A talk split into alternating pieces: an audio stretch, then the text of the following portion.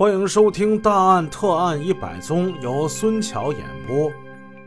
难能可贵呀，两个修大哥大 BB 机的人曾经见过凶手，这可实在太难得了。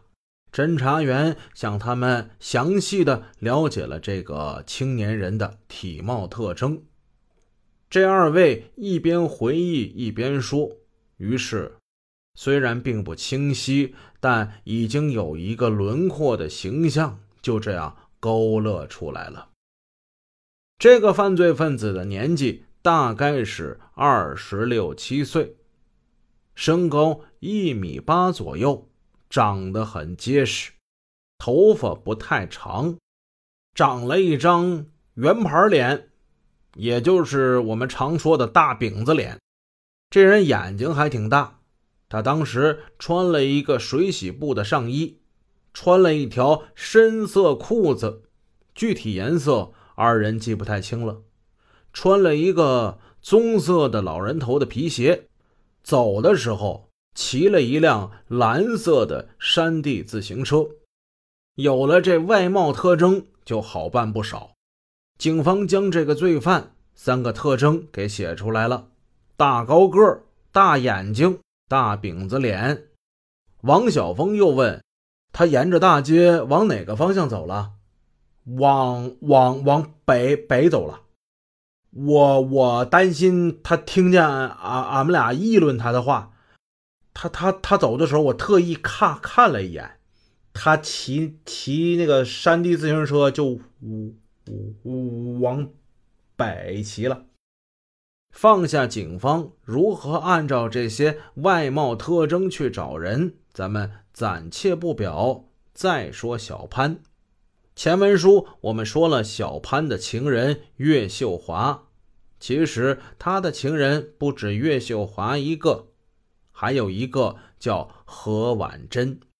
这个何婉珍可比小潘足足大了八岁。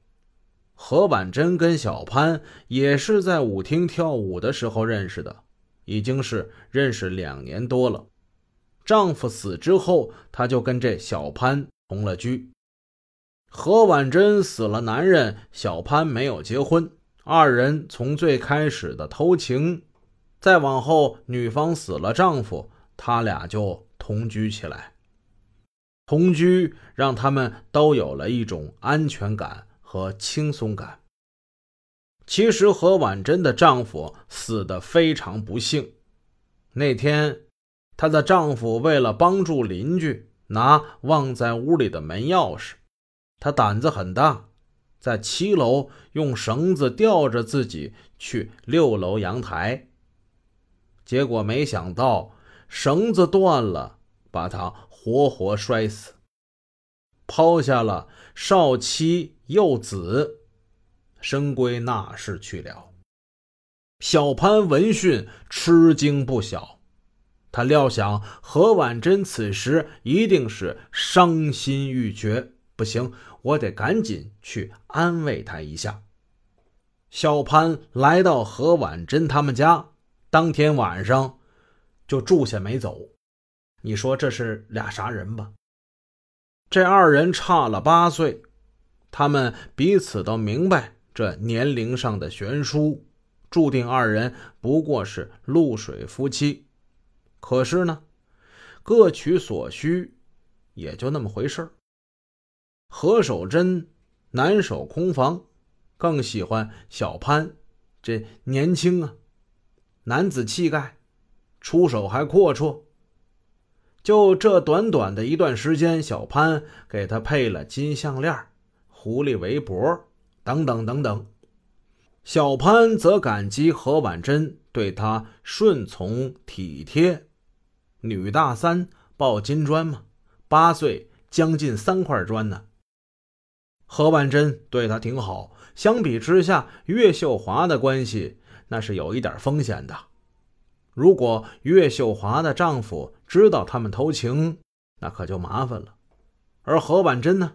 男人已经死了，不必担心任何其他的事情。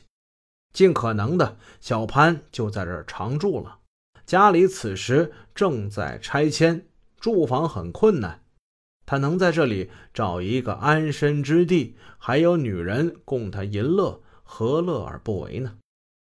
这样一想，年龄的问题也就不是什么大事了。更重要的是，这个安乐窝他的家人都不知道，所以此处特别的安全。他们二人之间的这所谓的感情还是不错的。两个人一起去过大连，去过丹东。刚死丈夫没多久的何婉珍，如同新婚蜜月。小潘对她也不错，出手阔绰，去哪儿小潘不让她花一分钱。二人有没有吵架的时候呢？当然也有。小潘虽不是何婉珍的丈夫，可是何婉珍对他。比对那个死去的丈夫抓的还紧。如果小潘夜不归宿，并且没跟他提前打过招呼的话，他就大发雷霆，非得问个清清楚楚、明明白白不可。这不嘛，前两天小潘晚上没回家，下午他一露面就杏眼圆睁，头一句就问：“你要上哪儿去了？”“我上苏家屯了。”你上苏家屯干什么去？我吹个债。那苏家屯也没多远呢，你怎么就不回来呢？这不是酒桌上喝多了吗？就回不来了。哎，第二天事儿没办完，又又又住了一宿。哼，我可不信，没准是哪个狐狸精又把你迷住了。这话确实是冤枉了小潘。自从他跟何婉珍同居之后。他没见过岳秀华一次。姐啊，这是没影的事儿。就你说你对我这么好，那别的女的我根本都看不上眼儿，真的。小潘很乖巧，他特别会说话。他说的话让这个女人听了心里特别的舒服。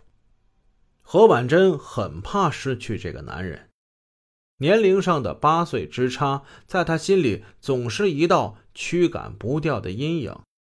过来，我看看。说着，他开始翻小潘的衣兜。凭着经验，假如他在外边真的是沾花惹草，起码能翻出点什么避孕套啊这些东西。小潘顺从的伸开手让他翻，兜里翻出了一些现金，还有一条绿色的枪钢。再翻，李怀里有一把带鞘的蒙古刀。这个蒙古刀，他知道那是他死去丈夫的东西。这把刀是小潘要去的。他说：“现在外边乱，带上护身用。”你你总拿条破绳子干什么呀？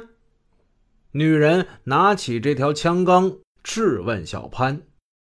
小潘把枪杆揣在怀里。淡淡的说：“拿来，这东西我有用。”查清了泰丰电器修理部的事情之后，串联三号专案组把目光又投向了电焊机联合三分厂和邮政大厅两个单位。这是我们前文书说的没有查的另外打过去电话的两个单位。电焊机联合三分厂不在市内。是个个人承包的企业，职工仅有二十六人，这使侦查员们感到很高兴。所谓说“池浅好捉鳖”，人少了查起来就容易了。